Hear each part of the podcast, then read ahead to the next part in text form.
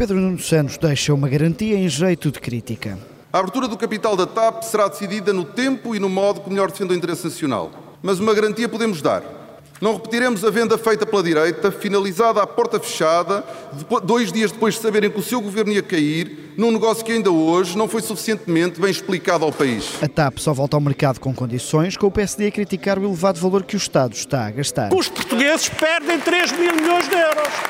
Esta é que é a questão. Por dia, em 2020, 2021, neste primeiro semestre, qual é a queima do dinheiro dos impostos que a TAP faz aos portugueses? 4 bilhões por dia. Paulo Muniz, do PSD, que pediu este debate, onde André Ventura disse ao Ministro que alguém lhe quer tirar o tapete. Não é o Chega, nem a Iniciativa Liberal, nem o PSD. Se alguém lhe quer tirar o tapete, esse tapete é-lhe tirado por António Costa e por dois terços da bancada do Partido Socialista. O líder do Chega ouviu, a longo prazo, a resposta de Pedro Nuno Santos. Fiz sempre o meu trabalho com orgulho de estar a servir a República e estar a servir o meu país. Quando tomámos esta decisão, e há uma coisa que eu lhe garanto, Sr. Deputado: se o deputado ainda vai sair deste Parlamento, eu ainda cá vou continuar. Pode ter a certeza disso. Já a Iniciativa Liberal lançou um desafio ao responsável do governo. Fazermos também uma auditoria ao processo de nacionalização.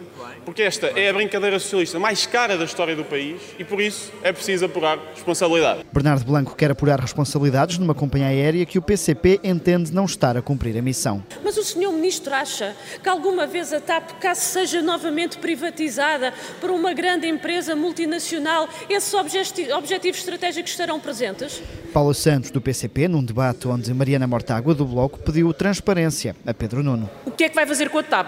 Se vai privatizar, a quem, como, quando, qual o modelo, qual a percentagem. O governo tem que ser transparente. O ministro respondeu com uma certeza. Este é o melhor serviço que nós fazemos à TAP e é por isso que nós não temos um dogma no que diz respeito à abertura do capital da companhia aérea. Pedro Nuno Santos sem preconceitos no momento de vender novamente a TAP.